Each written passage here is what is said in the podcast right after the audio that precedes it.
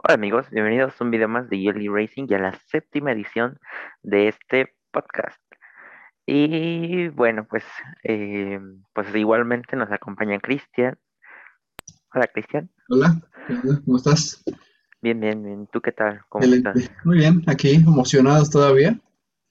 Sí, todavía se mantiene esa emoción. Este, pues bueno, vamos a hablar eh, sobre el Gran Premio de Estados Unidos y el Gran Premio de México.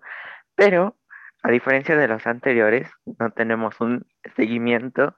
Entonces va a ser más especial porque va a ser este improvisado. Va a estar interesante. Este, pues bueno, eh, pasemos a lo que nos, nos gusta siempre. ¿Qué te parecieron estas dos carreras? Uf, eh, tengo mi preferencia, pero la verdad es que pues no, podemos decir nada. Dos buenas carreras, lo dejémoslo así, porque claramente mi opinión va a ser diferida a, México, pero bueno, eh, sí, eh, me sorprendió mucho y me dio mucho gusto ver cuánta gente, ¿no? En- sobre todo en Estados Unidos, eh, por ahí daban las cifras, se ve un incremento gigantesco de afición en Estados Unidos, me da mucho gusto. Igual aquí México, bueno, Checo está haciendo un fenómeno. Y bueno, y las carreras, bueno, que, o sea, como aficionado de Red Bull, pues no, y de Ferrari, pues no puedo decir nada. Creo que han sido buenas carreras en. ¿Tú cómo las viste? Sí, claro, co- primero que tú dices eso de- del público, sí es interesante porque pues entre las dos carreras se juntan más de 700 mil aficionados en el, en los dos fines de semana. Y para ser eh, Estados Unidos, que anteriormente no se esperaba nada, y luego de lo de, Indi- de Indianápolis en 2005 bajó mucho más, y aquí la Checomanía hizo boom, este, pues, pues sí, cerramos con, eh, si no me recuerdo, en Estados Unidos fueron 400 mil y aquí fueron 372 mil, más o menos, entonces son 772 mil, más o menos, pero no decía una tontería con respecto a las matemáticas. Pero bueno, son aficionados una buena cantidad. Entonces, la verdad es que sí, carreras buenas en general. Eh, más yéndonos al lado estratégico, porque pues eso fue lo que, lo que sucedió, ¿no? O sea, no fueron tan, tan locas como eh, Hungría, eh, Turquía, emocionantes en ese aspecto de batallas en pista, pero sí que lo fueron por el lado estratégico y y en qué momento para. Y en el caso de México, pues al final la batalla entre Hamilton y Checo estuvo bastante interesante. Y en Estados Unidos, pues fue más esa, esa al final de que si Hamilton lo pasa a Verstappen o, o, qué es lo que iba a pasar. Ese, esa emoción es lo que me quedo con esos finales eh, de estas últimas dos carreras. Sí, la verdad que muy, muy eh, emocionantes los últimos dos, cardíacos. Y lo que, pues, no sé, sí se esperaba yo creo que una ventaja de Red Bull en este Gran Premio de México, pero Creo que Max capitalizó demasiado. Yo esperaba que todavía, sobre todo por lo que vimos el sábado un poco, esperaba que Red Bull se le igualara a Mercedes ahí, que estuvieran peleando Hamilton y Verstappen. Y bueno, Bottas, pues algo que no esperábamos el toque, pero eh, sí, o sea, yo esperaba más la batalla entre Verstappen y, y Hamilton, y bueno, resultó que terminó siendo entre Checo y Hamilton, que la verdad fue una batalla emocionante que, bueno, tristemente no acabó bien para los mexicanos, pero ahí es un podio y pues eso se reconoce. Sí, claro, la verdad es que primero, o sea, obviamente todos queremos primero y si no es primero, segundo y si no es segundo, pues es tercero.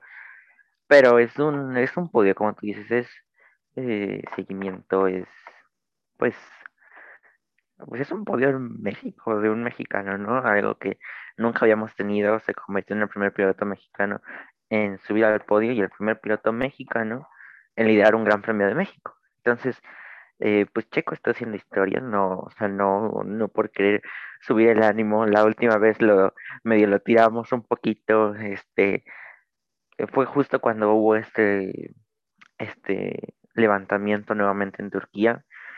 Eh, pero la verdad es que sí, creo que eh, ha habido cosas interesantes y un avance en Checo, más allá del que tuvo en la primera parte de la temporada y que fue arruinada en la segunda. La verdad es que sí, o sea, no, no vamos a ser mentirosos, estamos aquí para analizar. Eh, O sea, la verdad es que la segunda parte de la temporada de Checo, y incluso reconocida por él mismo, es que fue un desastre. O sea, hablando ya así drásticamente y con verdad, eso es lo que fue. Sin embargo, se recupera en esta última parte en Turquía, Estados Unidos y México, y hace por primera vez tres podios consecutivos.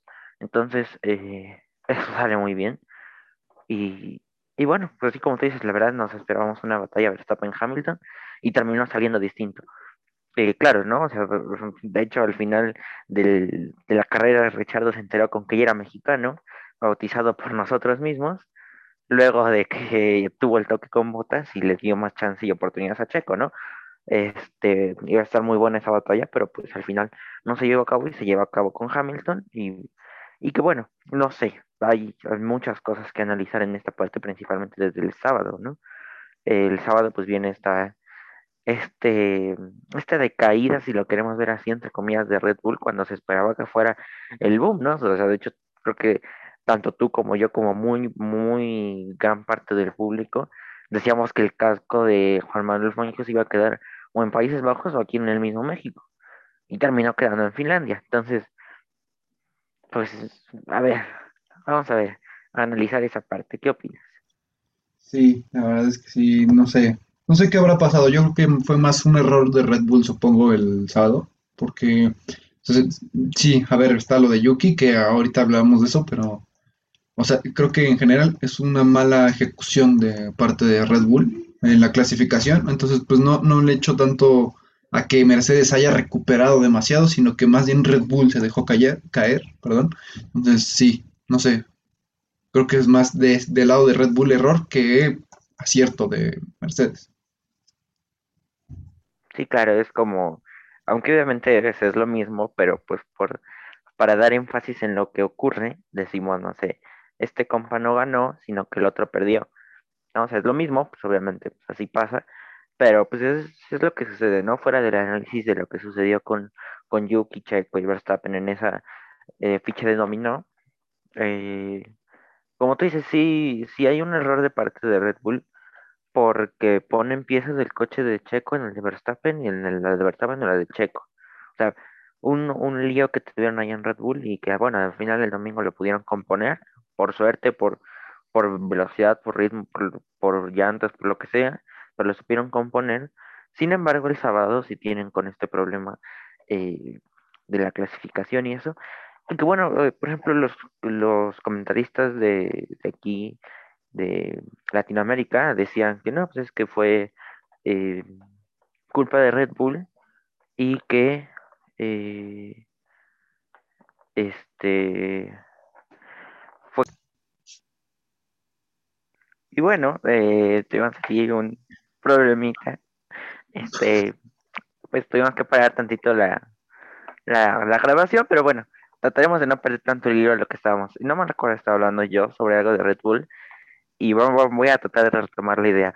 Eh, el sábado eh, fue cosa, no sé, este análisis de lo que ocurrió con Yuki Tsunoda y estas fichas de dominó de, de Checo, de Max, o sea, pasó eh, pues otra cosa, ¿no? Pero se recuperó el domingo, eso es lo, lo interesante. ¿Cómo lo viste? Eh, sí, y justo hablando de esto, a ver, por ahí no sé si lo mencioné en algún otro podcast, creo que sí lo alcancé a mencionar alguna vez, de que me parecía que estaban siendo un poco duros con, con Sonoda, en el hecho de que a lo mejor le estaban más que exigiendo, o sea, está bien exigirle, al fin y al cabo es un piloto Fórmula Uno, creo que es lo que mencionaba. Eh, creo que más bien se está pasando en cuanto a la recriminación de que se equivoca. A ver, hay que recordar que es un rookie, que es un, pues, es- o sea, básicamente tiene unos cuantos años más que nosotros. Entonces, pues es obvio que se va a equivocar y pues es entendible. Todos los pilotos en su primera temporada cometen errores. Y creo que de parte de Horner y, de, y del doctor Marco, creo que están siendo un poco duros en cuanto a que le están recriminando demasiadas cosas. Y, y en, en cambio, pues lo, lo ves con el director de Alpha Tauri y ves que es todo lo contrario. Es como que le da el espaldarazo de decir, a ver, pues es un rookie, es un, pues está bien que te equivoques, es normal. Bueno, no está bien, pero es normal. O sea, no, no te debes de, de bajonear por eso. Y creo que de ese lado es un mejor, una mejor forma de tratarlo para que a su vez vaya agarrando confianza y que tenga mejores actuaciones. Pues por ese lado, creo que no es la mejor opción el, la crítica tan dura que está haciendo Horner hacia, hacia su noda. Y pues por el otro lado, una, pues una tristeza porque pues la verdad es que, aún así creo que no estaban en el ritmo, creo que sí se vio que Mercedes traía un poquito más de ritmo en clasificación, pero creo que pues tal vez Red Bull le pudo ver, al menos con Verstappen, mm, ha hecho un poquito más de, de batalla en esa última vuelta. Sí, justo, justo eso es lo que estaba diciendo antes. Qué bueno que me recordaste. Eh, bueno, voy a decirlo antes de que se me olvide y ahorita vuelvo con su nada. Eh, el, ritmo que tenían, porque si no, si no mal recuerdo, ya en la última vuelta, cuando los Mercedes estaban superiores en la Q3 y que salieron los dos Red Bull, eh, o sea, obviamente tenemos que tener en cuenta el circuito, ¿no? El trazado y ver que el sector 1, por la potencia del motor Mercedes, iba a ser preferible para, para Mercedes, ¿no? Y los demás sectores, el sector 2 es curvas, o sea, Red Bull 100% y del Foro Sol un poco más de lo mismo, ¿no? O sea, iba a ser Red Bull, ¿no? Eh, si no me recuerdo, en la primera, en, esa vuelta final, los Red Bull no sacaban ni una décima de diferencia de Mercedes, o sea, de que se podía hacer algo, se podía hacer algo dependiendo de los otros dos sectores, ¿no? Claro que después vino en el sector 2 lo que pasó con Yuki, que a esa voy ahorita, pero, o sea, yo creo que sí puede haber una mejoría de parte de Red Bull, o sea, no traían el ritmo tan grande, pero tal vez no era para que la Bull se quedara con botas. O sea, yo sí creo que pudo haber sido de, Verstappen, tal vez no de Checo. llevaba mejor ritmo Verstappen por ese cambio de león trasero que hicieron, pero, o sea, pero, o sea, a lo que voy, o sea, Red Bull podía hacer algo más, o sea, teniendo en cuenta el, historial del fin de semana, de que en el sector 2 y 3 iba mejor, o sea, sí, sí había capacidad de mejorar. Y ahora sí pasa con lo de Yuki. Eh, o sea, como tú dices, pues sí, es un, es un piloto novato, ¿no? O sea, pues literal es el piloto más joven, toda la parrilla tiene apenas 21 años, o sea, pues, pues, como tú dices, poquitos más que nosotros. O sea, pues obviamente va a cometer errores y más siendo un piloto novato. Y sí, ¿no? O sea, la verdad es que Christian Horner y, y Helmut Marco han sido muy drásticos en comparación de lo que ha sido Franz Tost, ¿no? O sea, o sea, se ve completamente por los opuestos y, que bueno, o sea, Yuki es el piloto que va encaminado a ser el sustituto de Verstappen o de Pérez. O sea, ese es eh, lo que va. Salvo que de plano hagan muy buenas actuaciones y no quieran arriesgarse como lo hicieron con Gasly o algo, ¿no? Pero, pero para eso subí a la Fórmula 1, para llegar en algún punto a Red Bull y, y estar presente. Eh, yo como te lo dije ese mismo día, no... O sea, obviamente es algo que por un acto de Yuki pasó todo lo demás. Pero no culpo ni a Yuki ni a Checo tal como lo, lo planteó Verstappen en su momento, ¿no? O sea, vimos ahí el radio que saltaba de que son unos idiotas o es un idiota, no sé ni a quién se dirigió. Pero la realidad es que a lo mejor lo pueden ser, pero fue sin error alguno, ¿no? O sea, eh, ves la onboard de, de Yuki Tsunoda y ven que le dicen, eh, pues, vienen los dos Red Bulls, pues salte, ¿no? O sea, como como cualquier otro piloto le hubieran informado. Y Yuki en vez de, de, hacerse un lado en la sección de las veces que sería peligroso, entre comillas, decide literal salirse del circuito para, para no poner a, afectar en las vueltas, ¿no? Y inconscientemente pues hace polvo y eso y Checo se distrae y pierde downforce. O sea, ya, ya ni siquiera hablamos de la distracción, o sea, sino que él mismo dijo pues perdí downforce y, y eso fue lo que pasó para que no, no tuviera ese mismo ritmo y se descontrolara mi monoplaza y pues vemos dónde terminó. Y bueno, pues Verstappen pues, pues, es consecuencia de las dos cosas anteriores. Entonces, yo no creo que sea como culpa de los pilotos, sino que un suceso sin intención causó las tres cosas. Eh, no sé cómo lo veas tú. Sí, sí en, en, eso sí coincido. O sea, creo que no, no, no es culpa de los pilotos. Que a ver, entiendo lo de Max, la furia, decir, a ver, pude haber hecho más, no sé, trae una buena vuelta. Que creo que analizando, llevaba dos buenos sectores, todo se iba a definir en este último, en el tercero, y bueno, pues no, no sabríamos, no sabemos qué pudo haber pasado, ¿no? Pero aún así, bueno, digo, le salió bien la jugada, ganó, pero sí, eh, creo que pues no, o sea, es un incidente de, de, una mala situación, ni siquiera un incidente, una mala situación en la cual se, pusieron los tres coches y bueno, ni modo. Entonces, pues sí, no, no veo la razón que, a ver, Yuki pudo haber hecho un poco más, pues sí, pero pues, no tiene experiencia, ¿no? O sea, le faltan carreras, apenas es su carrera número 17. Y entonces, pues es difícil. 18, ¿no? 17. Eh, algo así, bueno. Es que depende, porque también no sé cuántos DNFs lleve, entonces, no sé. Bueno, Bueno, sí, eh, por ahí, eh, entre las más o 15 menos. y 18 o algo así. Este, el punto es que, o sea, pues eh, le falta experiencia. Entonces, que sí, a lo mejor pudo haberse seguido y apretar un poco para hacerse un lado durante la recta previo al, al Foro Sol, pues sí. Pero pues, tampoco, o sea, es una decisión que se toma en cuestión de menos de un segundo, ¿no? Y entonces, pues sí, es obvio que pu- puede llegar a... Lo, que vio factible fue salirse. Entonces, sí, eso generó la turbulencia y pues nada, terminó en eso. Pero pues sí, o sea, en eso sí concuerdo contigo, creo que hay que dejarlo ahí.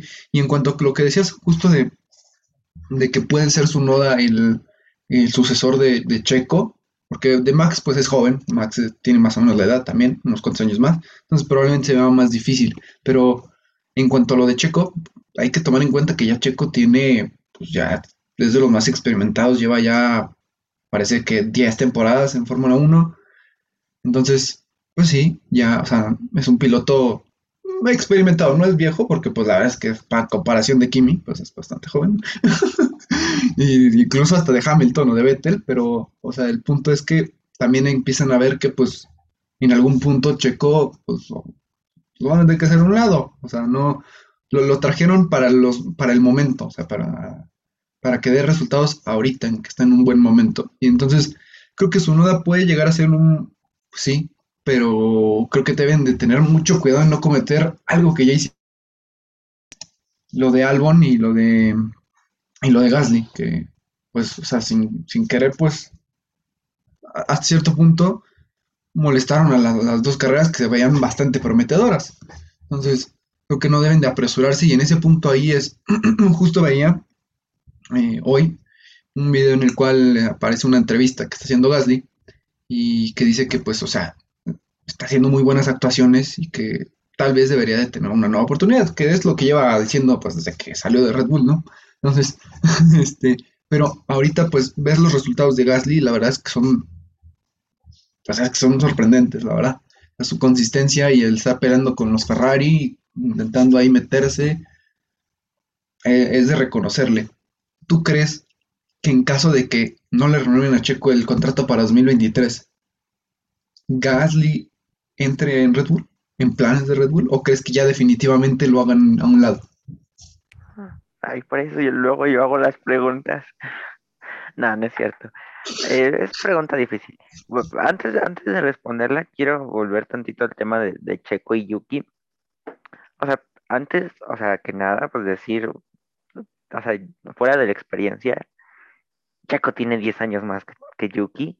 O sea, es, es una comparativa muy grande, ¿no? O sea, yo creo que sinceramente que, que Checo no va a llegar a 2023, no en vida, sino en Fórmula Uno Este, o sea, O sea, por obvias razones, ¿no? Salvo que haga cosas muy grandes, o sea, que, que puede hacerlas y vamos a ver qué tal le cae 2022 eh, con el reglamento nuevo y todo este tipo de cosas, pero, o sea, yo no le veo tanto, o sea, tanto futuro en Fórmula Uno porque, por dos razones, porque ya está grande y porque tiene sustituto ya preparado, ya sea Gasly o Yuki. O sea, pero el sustituto ya está preparado. O sea, como tú dices, Checo estuvo por, por un rato y que hacer las actuaciones bien y que, que pues lo ha hecho, ¿no? O sea, incluso a palabras de Horner, ha dicho, pues este, Checo ha sido el, el mejor compañero que ha tenido Max, entonces ha, salido la cosa bien. O sea, ya desde ahí ya va bien. Y respecto al otro que me hiciste la pregunta, pregunta difícil,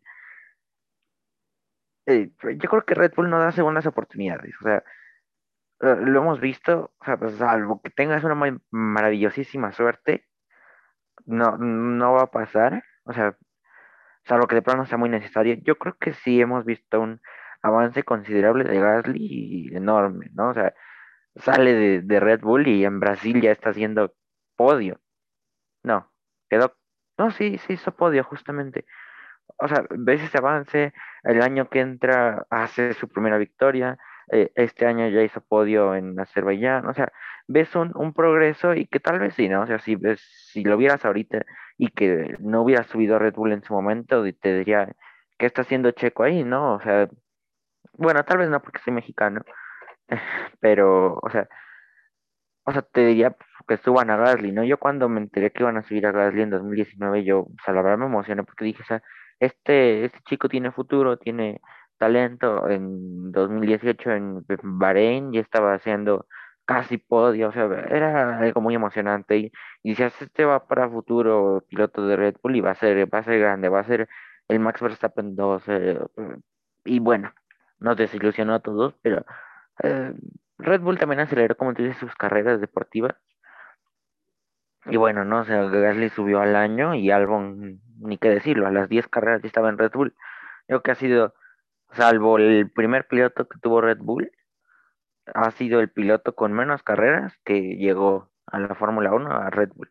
Entonces, eh, yo creo que sí es un, un- una inconsistencia de Red Bull el tratar de subir hacia los pilotos y que ahorita se ha mantenido con, con Max y Checo, ¿no? O sea, yo creo que, que Red Bull lo que tiene que hacer es buscar una, una dupla que, que, que quede bien, que, que traiga puntos, que, que no haga tantos daños al coche y que creo que ahorita la tiene, ¿no? O sea, si lo ves, el historial de la temporada eh, Max Verstappen no ha tenido daños más que los que ha hecho con Hamilton, ¿no? O sea, Silverstone, Monza, eh, tal vez uno que otro que tuvo un accidente, pues normal, pero hasta ahí. No, o sea, ¿qué, cuál, ¿cuáles han sido los que han tenido? Eh, Hungría, en Bélgica, que se mm, chocó solito, eh, y el de la semana pasada, perdón, el del viernes. O sea, que, que yo recuerde, ¿no? Tal, vez tenía tenido más, pero que ahorita que yo recuerde han sido esos. Y bueno, el fallo que tuvo en Bahrein, pero pues que eso no dependía de él.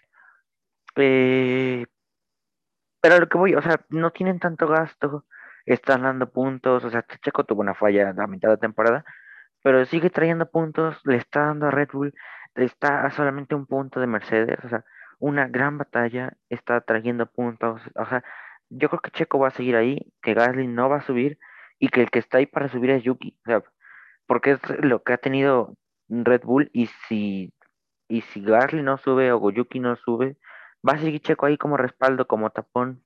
O sea, y que está entregando cosas, o sea, porque no es tapón nada más porque no tengo quien suba. Es tapón que, que está trayendo resultados y, y no está generando tanta inversión, como por ejemplo algo, ¿no? O sea, Bahrein en 2020, o sea, va- varias cosas y, y que a diferencia de Albon, Checo sí está trayendo esos resultados. Sí. Y, justo esto pues, nos lleva un poco a, a- bueno, o sea, ya pensándolo, es decir, a ver, 2023, Gasly, pues, digamos que no lo suben.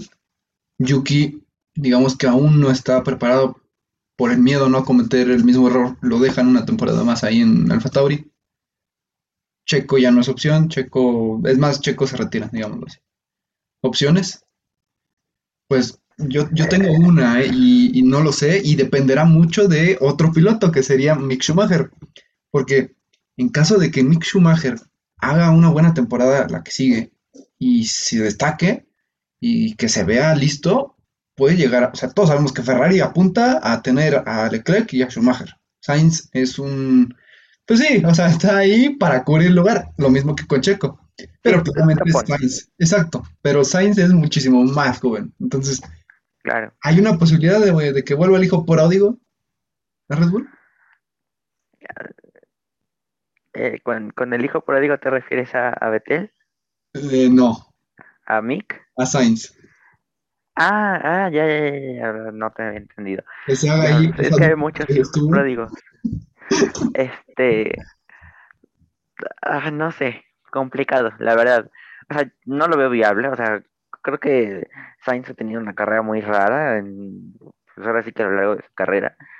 Eh, ha pasado por todos los equipos, ha probado todas las comidas, vestido de todos los colores, todo.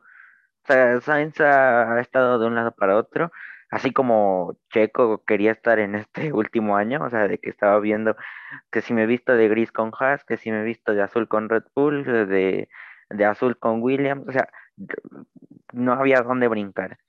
Yo creo que las decisiones, o sea, porque ahorita es muy precipitado hablar de, de 2023 pensando en, en 2022, o sea, 2022 va, de- va a depender mucho de- del futuro de muchos pilotos. Eh, tenemos ahí Alonso con el plan, no sé exactamente qué, cuál es ese movimiento, ¿no? O sea, pero ahí está Alonso, Hamilton, no recuerdo exactamente en qué, en qué hayan terminado su contrato, déjame aquí, no, no tengo el dato ahorita, ahorita actualmente, pero si no mal recuerdo termina en 2023, o sea, va a pasar lo mismo.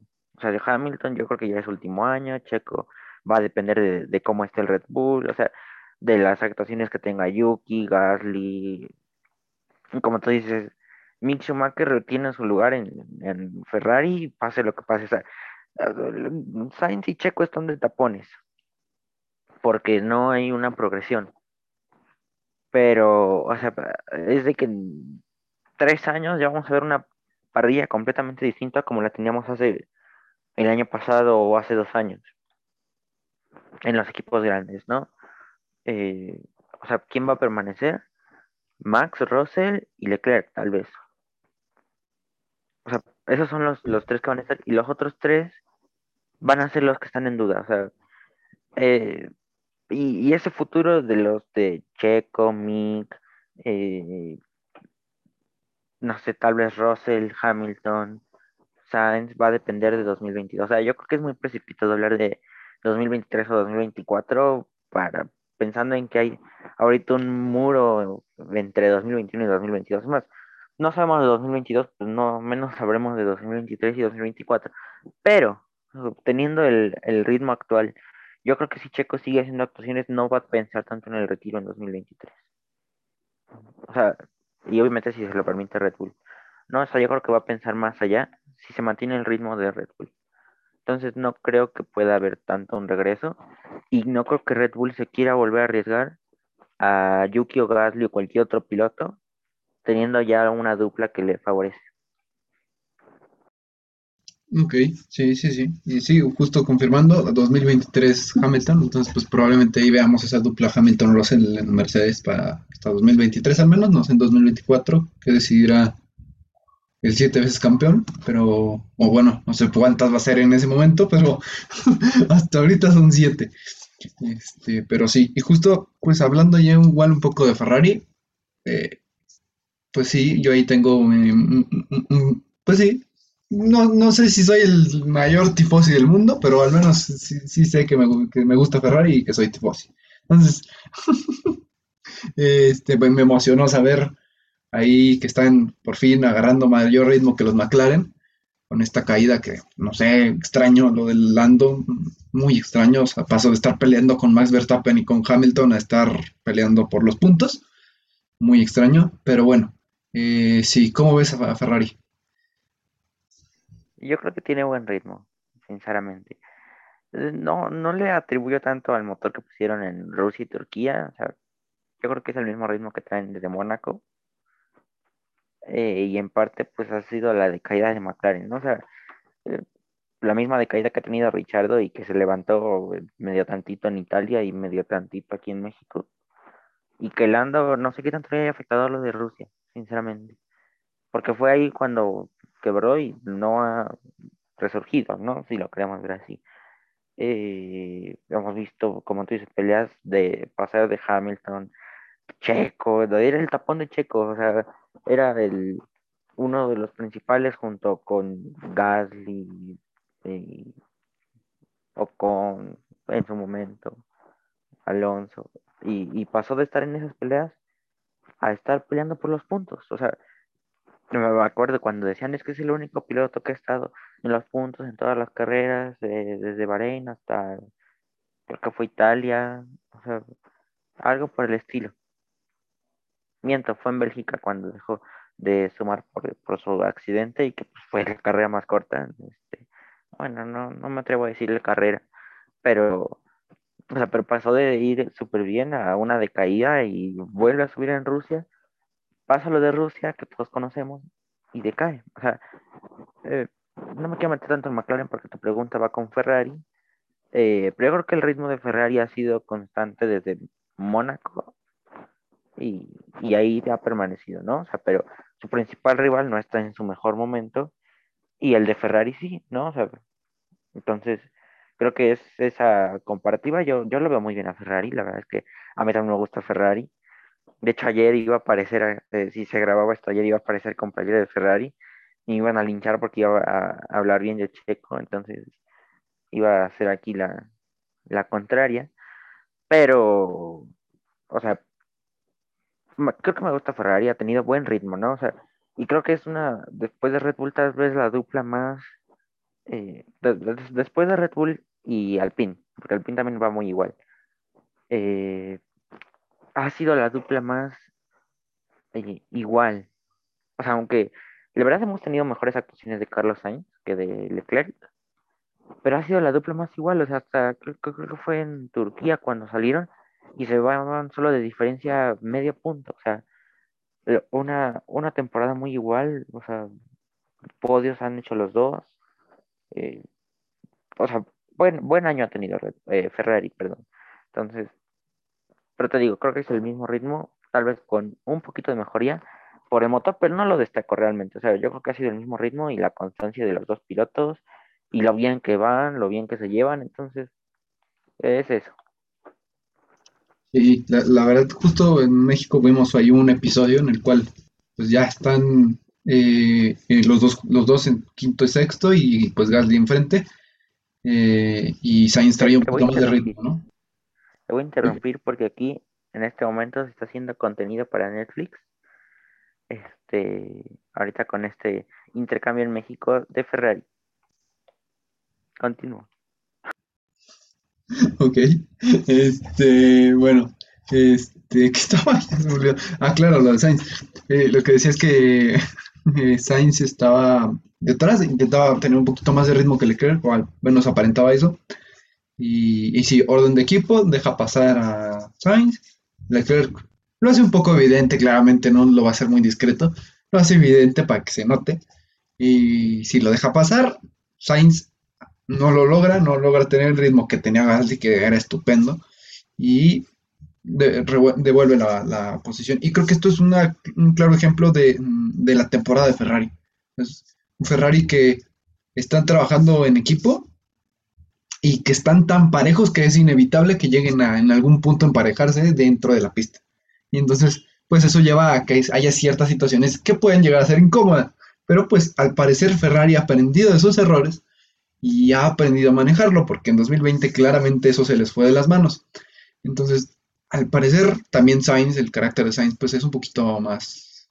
No, más que el carácter de Sainz, creo que no, no hay tanta rivalidad, porque pues son dos pilotos que pues recién están juntos. Y entonces creo que lo han sabido manejar bastante bien y creo que ha habido un balance bueno entre que las actuaciones de Leclerc han sido muy buenas los sábados, porque pues ya lleva varias pods, no sé cuántas, me parece dos, tres, no sé. Eh, Azerbaiyán era una y me parece que Mónaco, bueno, Mónaco no es gracia, pero bueno, también es Paul. Este, y, y Sainz por el otro lado en carrera, su ritmo ha sido increíble, espectacular. Yo no sé cómo le hace, pero desde el primer momento llegó y puso ahí que estaba para pelear con el Clark.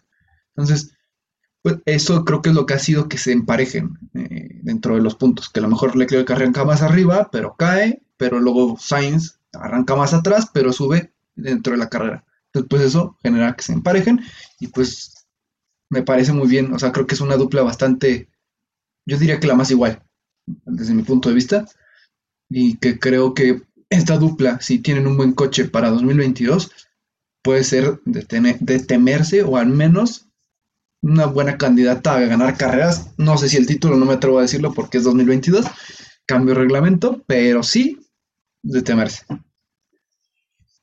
Sí, claro. yo creo que es una de las mejores duplas que, tenemos, eh, como tú dices. Y, y, bueno, pensando en el contraste que tuvimos al principio de año, hablábamos de quién es el porque este fue un año en el que todos los, pilotos cambiaron de equipo, casi todos. eh, y dijimos, ¿quién es el piloto que, que mejor se ha adaptado, no? Y muchos decían, Checo, Checo, ¿no? Y pues lo vimos en Imola, que hizo su segundo, su segundo lugar, su mejor salida. Este, Richardo era así como que el que peor había salido, Sainz que estaba regular, que ahí iba en el proceso. Vino Mónaco y era Carlos Sainz y la ovación, no sé qué. Yo, yo creo que ha sido un avance constante. Es, han avanzado juntos, como tienes, como equipo. Eh, por ejemplo, ah, no, no quiero sonar así como muy Checo Lover y que los de Red Bull son unos desgraciados con Red Bull, digo, perdón, con Checo, este, porque le hacen esto. No. Pero, por ejemplo, yo creo que en ese aspecto Ferrari maneja más eh, ese trabajo en equipo que, que ambos avanzan, ¿no? O sea, uno mejora tal vez ahorita y a la siguiente mejora el otro y así. ¿no? por ejemplo, con, con Red Bull y tuvimos este panorama desde Gasly y Albon, o sea, corren con el coche de Verstappen todos. No, o es como que el contraste que hay entre estos, eh, entre estas dos duplas y que, que, que, se ve mejor y constante y como mejor unión en el equipo de Ferrari. Y, este avance más que de 2020 a 2021, más que en el coche, que obviamente mejoró muchísimo, o sea, de pasar de luchar por a ver si te lograban puntos a pasar a poles, tal vez un podio, eh, además del coche, va con la dupla, ¿no? O sea, el año pasado teníamos una dupla mala, pero más que nada por el equipo. O sea, no, no, para mí no sería agradable estar en un equipo en el que ya el equipo no me quiere, el equipo no me va a tener confianza. ¿Por qué? Porque ya le voy a llegar a finales del año. O sea, Vettel estaba ahí pues, porque tenía contrato nada más, pero pues, ya sabía, de incluso desde antes de la temporada. Yo, yo me acuerdo cuando anunciaron que Vettel se iba y llegaba Carlos Sainz que decían, bueno, ¿y por qué no Carlos Sainz no está en, en Austria 2020? En, o sea, dicen, es que Carlos Sainz va a llegar hasta 2021. O sea, ah, incluso salió esa confusión porque normalmente el mercado de pilotos surge a mitad de la temporada y no antes de, o sea, claro que la temporada reinició en, julio, ¿no? Pero, o sea, ya estaba ahí predispuesto a que Vettel salía de, de Ferrari, ¿no? no tenía un buen avance. A final de año los pit stops de Vettel eran horribles. Eh, o sea, eh, era una cosa en la que Ferrari no estaba cómodo con Vettel y Vettel no estaba cómodo con Ferrari.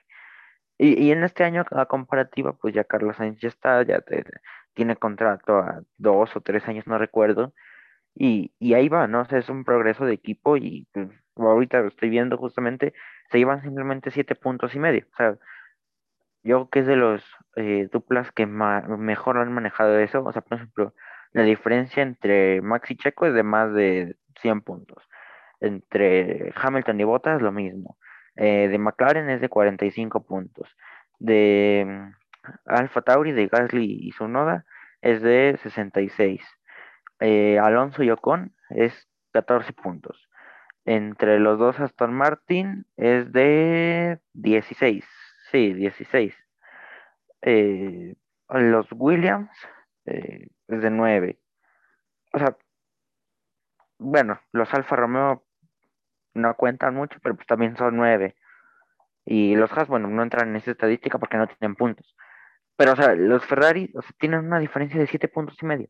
Y que en algún momento fue nada más medio punto. O sea, están unidos como equipo. Eso es lo que me gusta de, ahorita de, del Ferrari de 2021.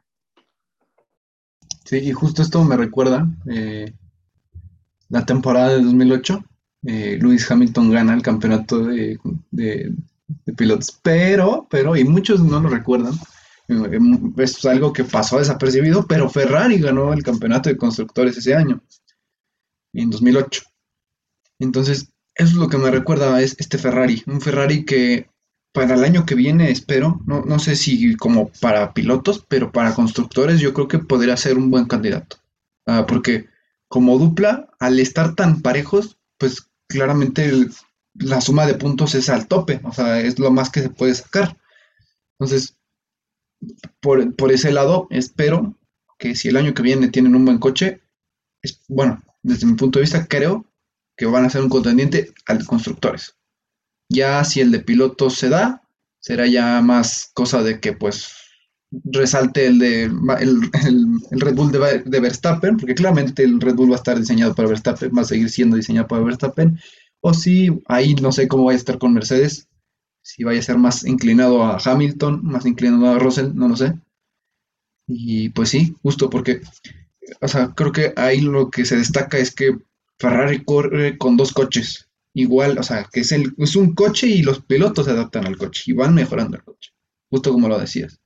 Y, no, no es como que eh, un piloto es el preferido, es el primer piloto y él, para él se desarrolla el coche, sino que es competir con los dos. Entonces, me recordó eh, ese momento de 2008. Esperemos que se repita y que esta vez, pues no lo pierdan por un punto el de piloto. Esperemos.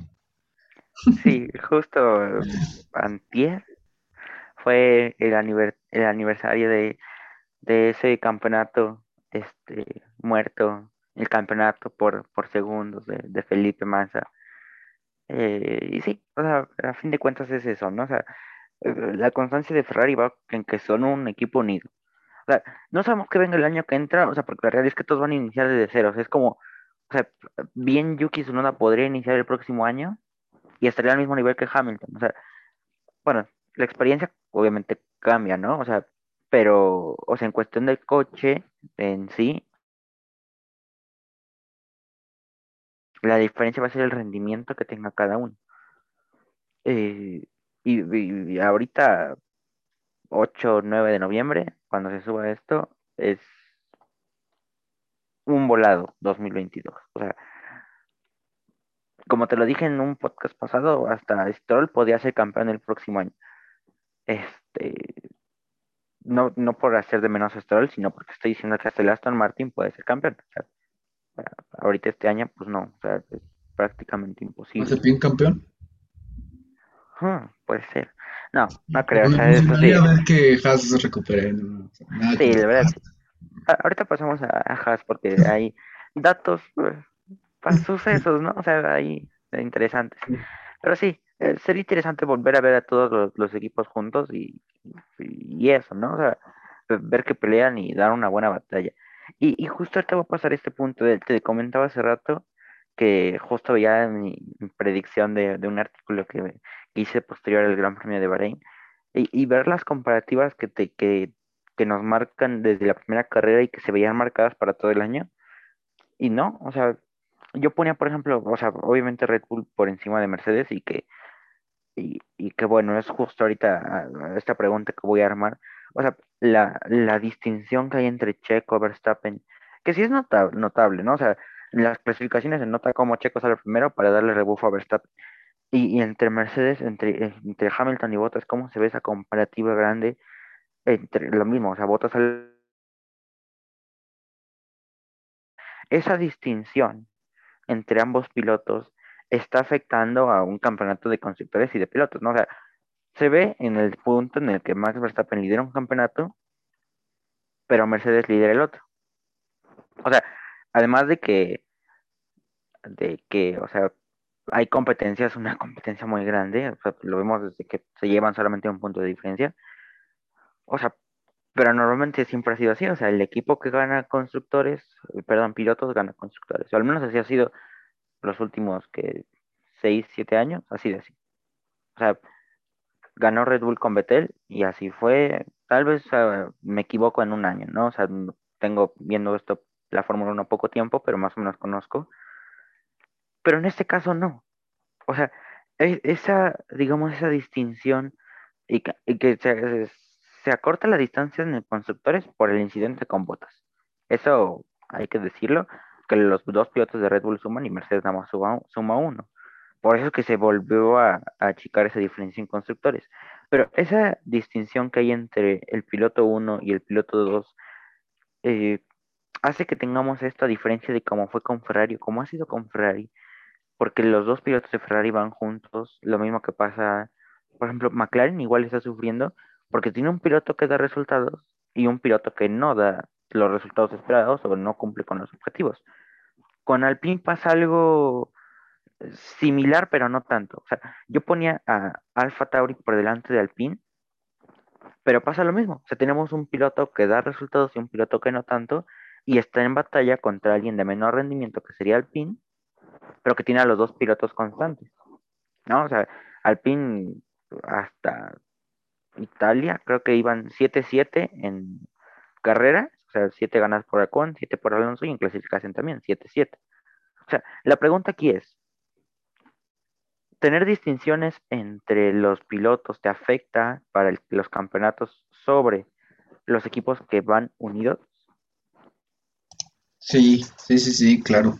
Y, y se nota. O sea, de hecho, yo, o sea, se va a notar al final del año, ya lo veremos, pero creo que el, o sea, no es que Alfa Tauri estuviera muy atrás en cuanto al desarrollo del coche. El problema es que está corriendo con un piloto, porque pues Yuki no, o sea, o sea, es buen piloto y lo que quieras, pero es su primer año, no tiene experiencia, está aprendiendo.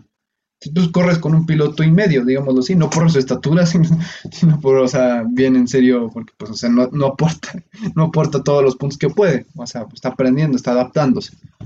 Y, y lo mismo pasa eh, un poco, digámoslo así, con McLaren y con Ferrari. Ferrari está corriendo con sus dos coches a tope, o sea, los dos están sacando la mayor cantidad de puntos que se puede, se nota.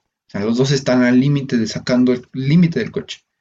En cambio, ves a McLaren que en la primera parte de la temporada e incluso cierta parte de la segunda parte de la temporada, ves a, a Lando que sobresale y ves a un Ricciardo que está por el otro lado peleando, pues, hasta con los Williams estaba peleando. Entonces se veía terrible la situación para McLaren y de repente alzan los dos y de repente se cae Lando. Entonces ese es el problema, la consistencia. Entonces, si tú quieres competir por un piloto para un campeonato de constructores, es necesario que tengas a los dos coches. Y en este caso, creo que en caso de que se dé igual, es mucha especulación de parte mía, lo lamento, pero pues es que no sabemos nada de 2022.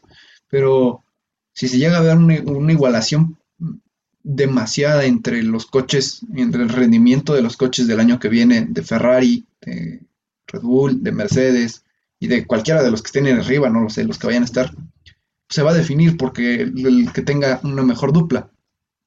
Mm, Al menos el de constructores. Ya el de pilotos, bueno, pero en cuanto a constructores, eso sí es seguro que, que se necesita tener una buena dupla.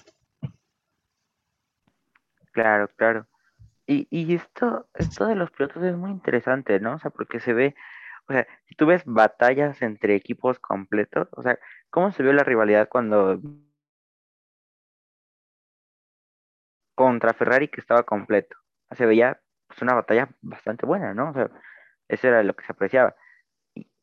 Lo mismo pasa con los que tienen sus pilotos separados, que en este caso hablamos de los de punta, ¿no? O sea, Mercedes y Red Bull van en, o sea, Hamilton va con Verstappen y Checo con Bottas. Y eso, es- eso lo dijimos desde siempre, o sea, el primer piloto y el segundo piloto. Pero se ve distinto cuando hay una rivalidad entre un equipo completo y un equipo que corre con solo un piloto, ¿no? O sea, y esa es la mentalidad de ver a qué campeonato quieres aspirar más. La clave de Red Bull para ganar este campeonato le ha salido en el momento en el que sí corre para un solo piloto, pero el otro, el otro también da resultados.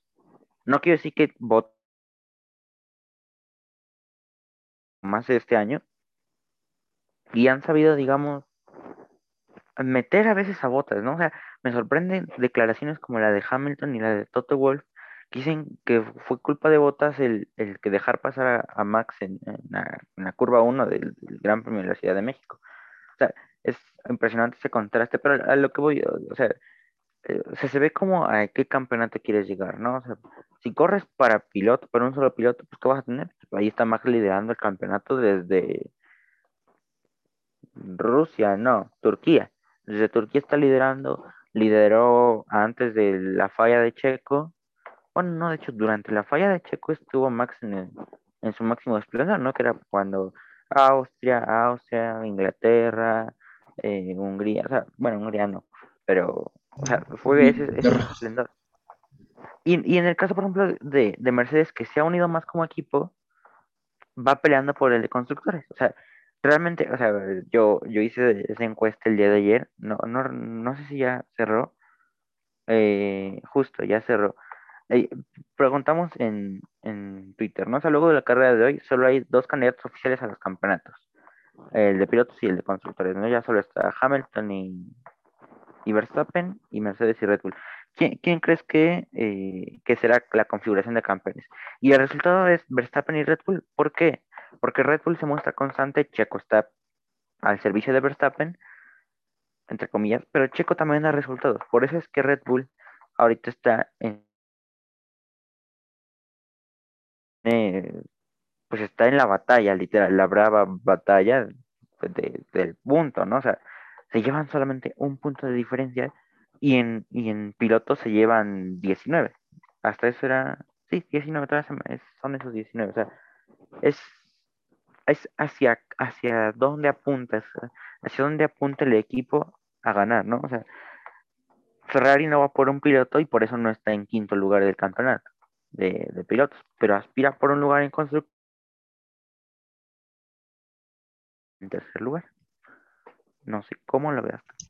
Sí, sí, sí, justo. Y sí, o sea, sí se va a definir, justo como decía, pues por el segundo, por más que por el segundo, por la dupla de los dos pilotos. Las que sean más parejas, las que sean más consistentes. Y justo pues ya yendo, así que un poquito más para atrás en la parrilla, tenemos ahí a eh, Alfa, Alfa Tauri. Iba a decir Alfa Tauri, no, a Aston Martin, perdón. Eh, sí, a Vettel y a Stroll, que también es una dupla que pues se nota que claramente ahí no creo que sea tanto en que haya un primero o segundo piloto, porque pues claramente uno es el hijo del dueño, entonces es difícil que lo mandes como segundo piloto y el otro es un cuatro veces campeón del mundo. Entonces es complicado eso, pero lo que sí hay es que claramente pues uno tiene más talento que el otro y uno es mejor que el otro y se nota. O sea, digo, no solo en la carrera y en los puntos, o sea, pues en general, ¿no? Entonces, se sabe. Entonces, llega el punto en que a lo mejor no es que le den la preferencia a Vettel, pero pues es que simplemente Vettel se da la preferencia o se genera esa preferencia.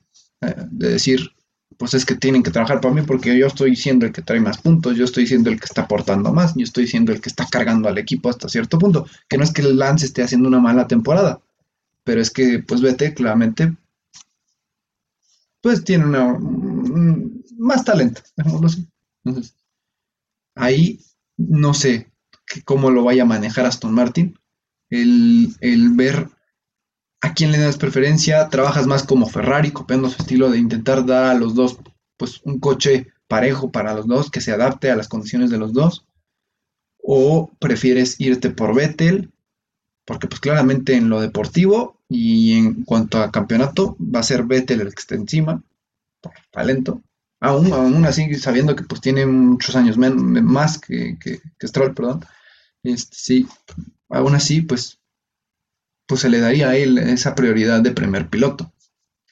Ahí no sé, ¿tú qué crees? ¿Que, que se van a seguir más por el camino de Ferrari o que van a tomar esa preferencia por alguno de los dos? Fíjate que yo creo que es distinto. eh, pondría un tercer caso. Otra es que ya hablo mucho, la verdad.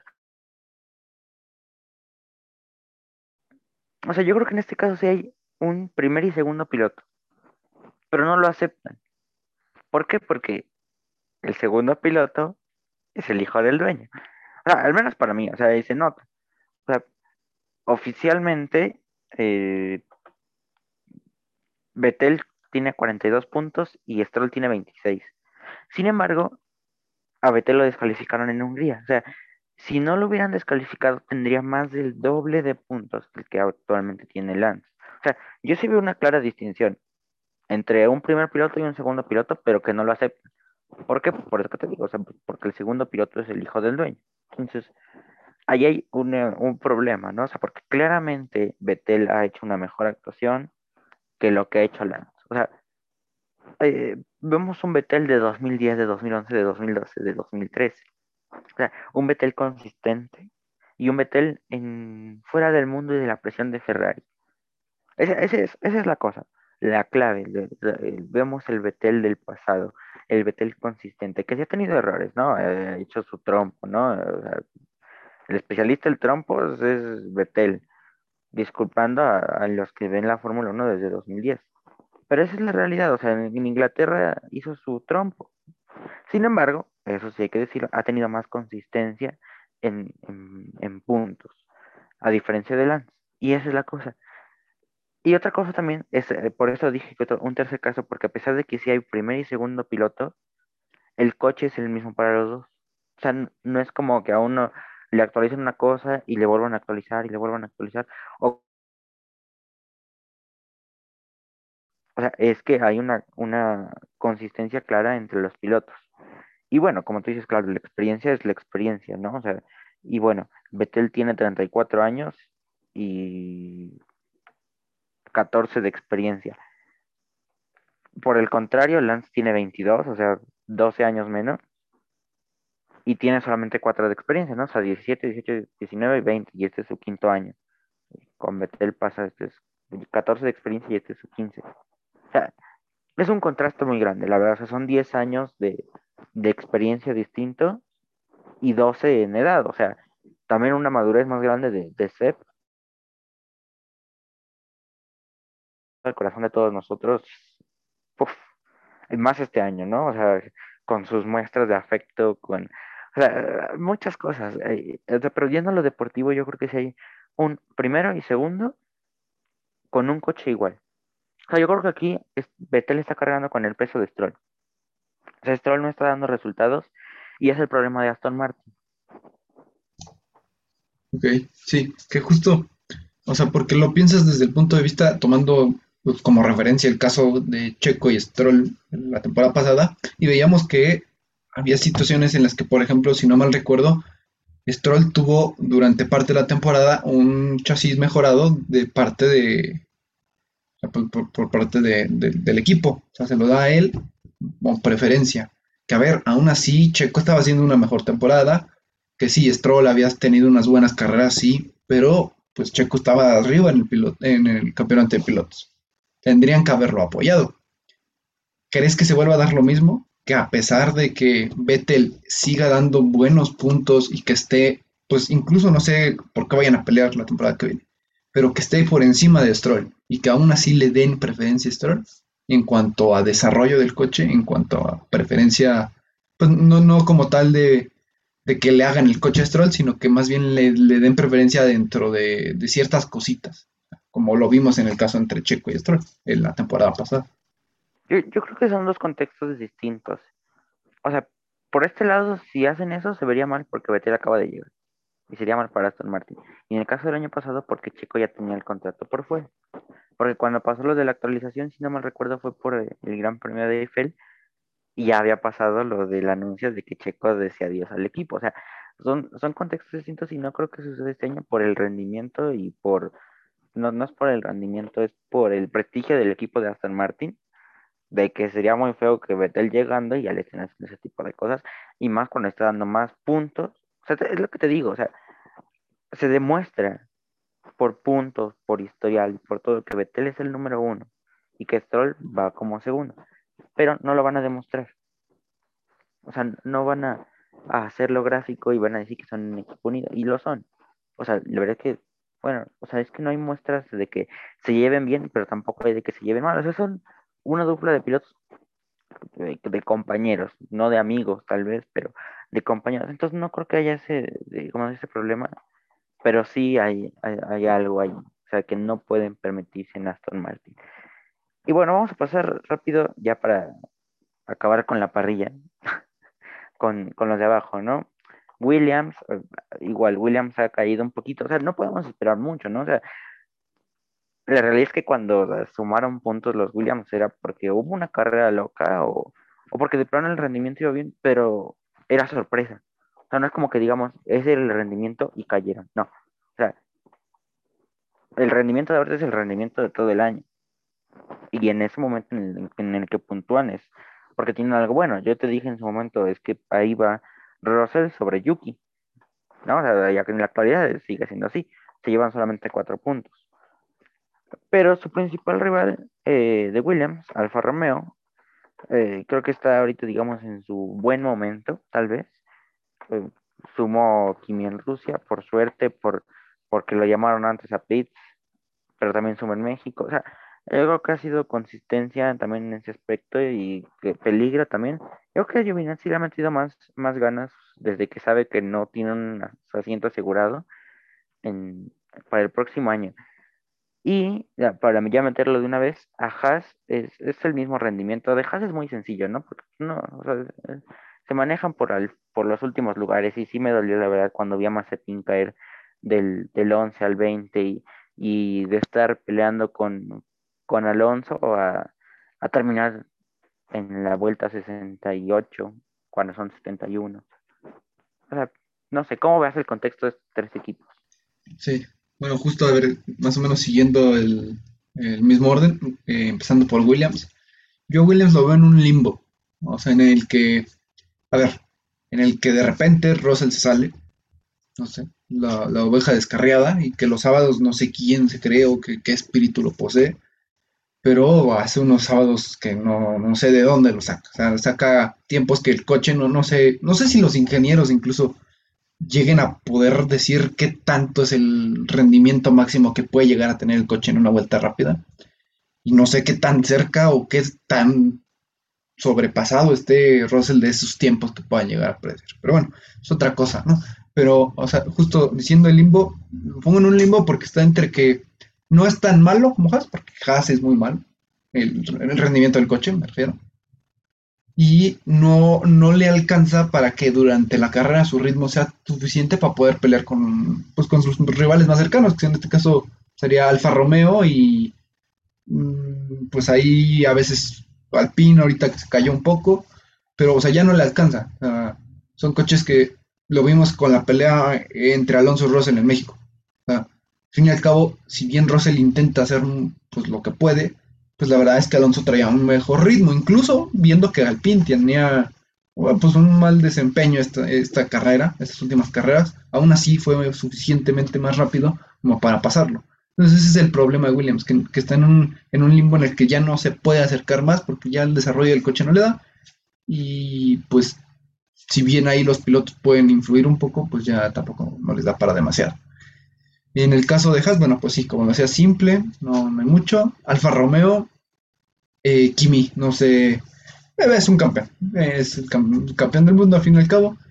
Tiene sus trucos bajo la manga, tiene ya 40 años, mucha experiencia y pues se la sabe de todas, todas, sabe bien cómo manejarse dentro de la pista, sabe bien las condiciones. Yo creo que no, no hay condición bajo la que Kimi no haya corrido y bajo la que no tenga una previa pues experiencia o algo relacionado o algo muy parecido que ya le haya sucedido. Entonces, pues eso le da una ventaja. Entonces, claro, me parece eh, que, que, mencionabas en Rusia, ¿no? Creo que entró antes eh, por, por, neumáticos de lluvia. Sí, por eso quedó sí. séptimo, octavo, no recuerdo. Justo, o sea, lo, es, es, lo que, es lo que refleja su, su, experiencia, su vasta experiencia. Y eso es lo que ayuda también a que el equipo, pues, intente sumar más puntos. Que Giovinazzi, la verdad es que está haciendo unas actuaciones muy buenas por ahí. Creo que hasta se emparejó con los Ferrari en algún punto de la carrera, me parece al inicio. Se empezó, de hecho, creo que alcanzó a pasar a uno de los Ferrari, me parece, no sé si a Sainz. Sí, sí, sí, justo al inicio empezó sexto y Sainz por su falla quedó séptimo. Justo. Y después ya en la relanzada subió Sainz otra vez. Justo, y es, es, lo que vemos, o sea, que, que, hay un hay un punto en el que ya eh, los pilotos comienzan a sacar más del coche, o sea, a exprimirlo más y, se alejan, obviamente, de Williams. Y pues ya tampoco el problema de Alfa Romeo es que está en otro limbo, en el cual no le da suficiente para alcanzar a los coches que están encima de él, a Alfa, Rom eh, Alfa Tauri o a Aston Martin o a Alpine, demasiados equipos con A, no sé qué tienen con esa letra. Eh, y el punto es que no, les alcan no le alcanza para acá, a, acaparar el, el, nivel de estos equipos con A. Y, pues sí, se queda en ese limbo. Y creo que más o menos es, pues sí, una vista bastante general de lo que está pasando en esa parte trasera de la parrilla.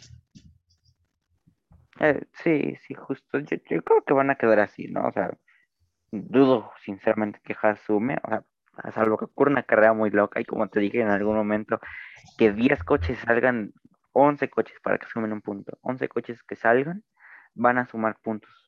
Si no, va a ser casi imposible. Sí, eh, de Alfa Romeo, ¿mande? Lo menos que sea Indianápolis. Ah, sí, ajá. y, que, y que ellos no se salgan. De, de Alfa Romeo veo igual constancia, pero no veo suficiente para alcanzar a Williams. Y de Williams veo también difícil que, que vuelvan a sumar. Tal vez, tal vez me cierren la boca, ojalá. pero va a ser complicado, que, que sumen demasiados puntos. Si acaso llegarán a los 25, tienen actualmente 23. Entonces, si acaso llegarán a los 25 puntos por, por uno o dos puntitos que rasquen y, y que iban a quedar, o sea, no, no creo que lleguen más allá de los 25, pero pues todo puede pasar, ¿no? O sea, si ya vimos un podio de Williams este, esta temporada, un podio falso, pero merecido, aclaro. Este, ya cualquier cosa puede pasar. Incluso Mazepin podría ser campeón. No, no es cierto. Eso ya no puede pasar. Solamente Max y, Hamilton. Y bueno, pues ya cerramos la parrilla. Vienen carreras emocionantes, cuatro carreras. Pero antes, antes de, pasar a las carreras, y que va a ser ya rápido porque ya llevamos un buen rato aquí. Yo creo que ya vamos por la hora y media, si no es que más. es un agradecimiento. ¿Mande? Se nos fue un poco. Pero bueno, sí, se nos salió de las manos. Eh, somos unos locos. Em, agradecimiento, eh, porque sacamos un, un video promoción de, Fiesta por México, en el que obviamente no es como que hayamos trascendido hacia el mundo con ese video, tal vez no muchos lo vieron, pero pues aún así agradecimiento porque se logró hacer algo bonito, algo importante, y de verdad que, se sintió la pasión del público y, demostrar que somos la mejor afición, ¿no? O sea, eso podremos no haber hecho gran espectáculo como lo hicieron en Países Bajos, pero la realidad es que es una, es, es la realidad es que somos la mejor afición. Hagan lo que hagan, nadie nos gana. Eh, eh, y ese es el agradecimiento, ¿no? Que tenía para con ustedes. No sé si hayan ido, no sé no sé, pero es un agradecimiento por hacer una fiesta por México. Y, bueno, de ahora sí ya pasando las carreras.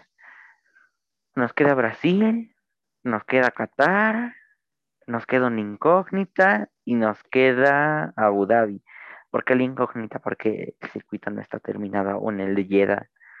Entonces va a estar interesante. Si no hay Jeddah, yo apuesto por Sakire. Híjole, no sé, es una apuesta arriesgada, pero que me gustaría que se cumpliera. ¿no? Bueno, mm, no sé.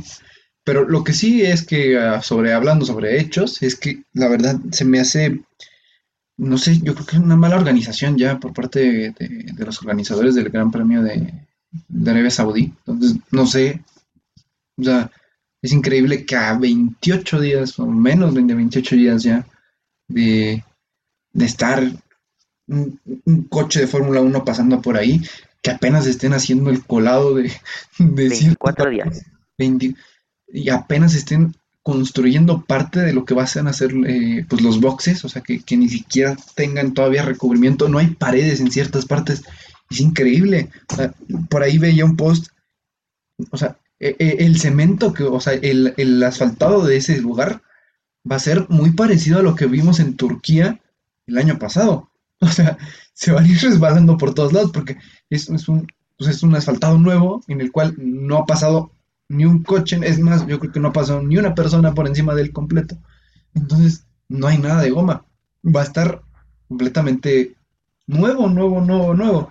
Y entonces yo, en este punto me pregunto, ¿qué van a hacer? Porque eh, eh, son demasiadas complicaciones que yo no sé cómo van a solucionar. O sea, no sé si van a contratar a, o van a hacer lo que intentaron hacer en Turquía, de que pasen un montón de coches que aún así yo creo que no van a servir de nada, porque pues recordemos que no es lo mismo que pase un coche uh, normal, o sea, con llantas normales en un coche comercial, a 100 kilómetros por hora, que pase un Fórmula 1 y encome en la pista, no es lo mismo. Claro. El tipo de llantas y por demás. Pero, pues, o sea, no sé qué va a pasar, o sea, es un misterio y no sé, yo cierto que hasta cierto punto pues una mala organización y una irresponsabilidad por parte de los organizadores, porque, por favor, y es más de la FIA, o sea, no sé, ¿cómo se les ocurre? No, no lo consigo. dos comentarios al respecto. El primero, eh, se me fue el primero. El segundo, este, si, si lo logran hacer, me llamen a Record Guinness porque va a ser la construcción más rápida en 24 días. O sea, tres semanas para, el Gran Premio y no hay, no hay, no hay circuito de Jeddah, no hay eh, avance, no hay nada, o sea, es, prácticamente obra negra. A ver qué pasa, ¿eh? De verdad, o sea, que va a ser interesante ver cómo queda. el, el circuito, pero uf, es que si no queda, voy por Sakir. Ah, sí, ya me acordé. Y, y no es como el, el primer comentario que iba a hacer. No es como lo que hicieron aquí en México, porque hay que decirlo. O sea, bueno, es algo ya sabido, ¿no? O sea, no abrió una grada eh, aquí en México, pero no es lo mismo. O sea, no abrió una grada por, por falta de organización, pero al siguiente día estuvo, dieron reembolso, esto, esto, esto y esto y esto, y estuvieron sábado y domingo la grada completa. Pero esto no es como que puedan decir, bueno, que no venga la gente el viernes. A ver, a ver si el sábado ya está el, el circuito, ¿no? O sea, que, que, el, que el Gran Premio se realice de miércoles a viernes. No, o sea, no, no es como que puedan hacer eso por, por obvias razones y, ¿por qué no? O sea, no, no queda bien de un Gran Premio que, que a 24 días, o sea, se esté en, en, como tú dices, en obra negra, casi, casi. O sea, faltan paredes, la iluminación está muy bonita, lo que sea, pero falta el circuito a 24 días, 24 días, 8 horas y 28 minutos. Lo estoy viendo justo ahora. o sea, no hay circuito. O sea, es distinto a que digan, no hay una grada, no hay, no hay circuito, no hay pits, no hay nada. Ese, es- ese va a ser el problema. Y cambiando de circuito, ya está el de Abu Dhabi. Ya está, eh, las curvas ya están puestas y ya nada más falta afinar detalles para viajar a la última carrera. Y que creo que quedó, si no mal recuerdo del artículo que vi en cinco punto veintiocho o 38 kilómetros. O sea, sí se redujo el- los kilómetros, pero vamos a ver si aumenta la diversión y la emoción, ¿no? Sí, porque espero que sí, porque o sea, la verdad es que eh, la pista de Abu Dhabi no es la más, pues no, es no es conocida como por ser una pista demasiado interesante o que de, de carreras muy interesantes, que a ver, se define el campeonato muchas veces, ya se definió en 2010, algo inesperado lo de Vettel, pero es que justo el, Viene eso- 2021. También, el punto es que, que justo lo que vimos en 2010 se puede volver a presentar, ¿no? Pero, o sea, en el punto de que se hace una fila india, que es casi imposible adelantar, si tienes dos rectas, son larguísimas, pero es lo mismo que pasa muy, pues lo que pasó aquí en México y que le pasó a Checo. El problema de ahí es que eh, eh, es, es la turbulencia que tienen estos coches, o sea, la turbulencia, el aire sucio que generan, pues hace el adelantar muy difícil. Y el, eh, es, o sea, pero no por el hecho de adelantar en, en la recta, sino por el hecho de que te tienes que acercar al coche de delante y el permanecer delante de ese coche, pues te genera demasiada carga en, los neumáticos, se calientan demasiado, te genera demasiado desgaste y es fastidioso. Entonces, pues no puedes perseguir un coche, no puedes estar detrás de un coche en ese circuito. Tienes que alejarte a un segundo, un, un segundo y medio, dos, para poder más o menos manejar la temperatura.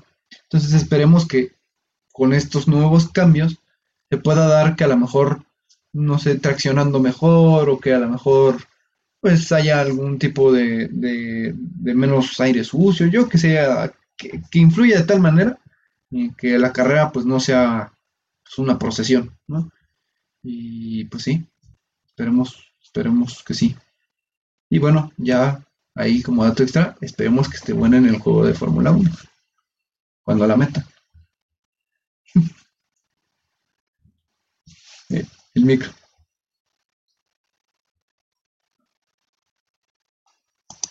Ah, cierto, sí, sí, sí. Pues sí, que todo salga bien. Pues no, no hay, no hay más que decir. Pues listo, creo que fue suficiente por hoy ya. Ya, Esperemos, o sea, quien siga aquí, de verdad, muchas gracias. Muchas, muchas gracias. Gracias.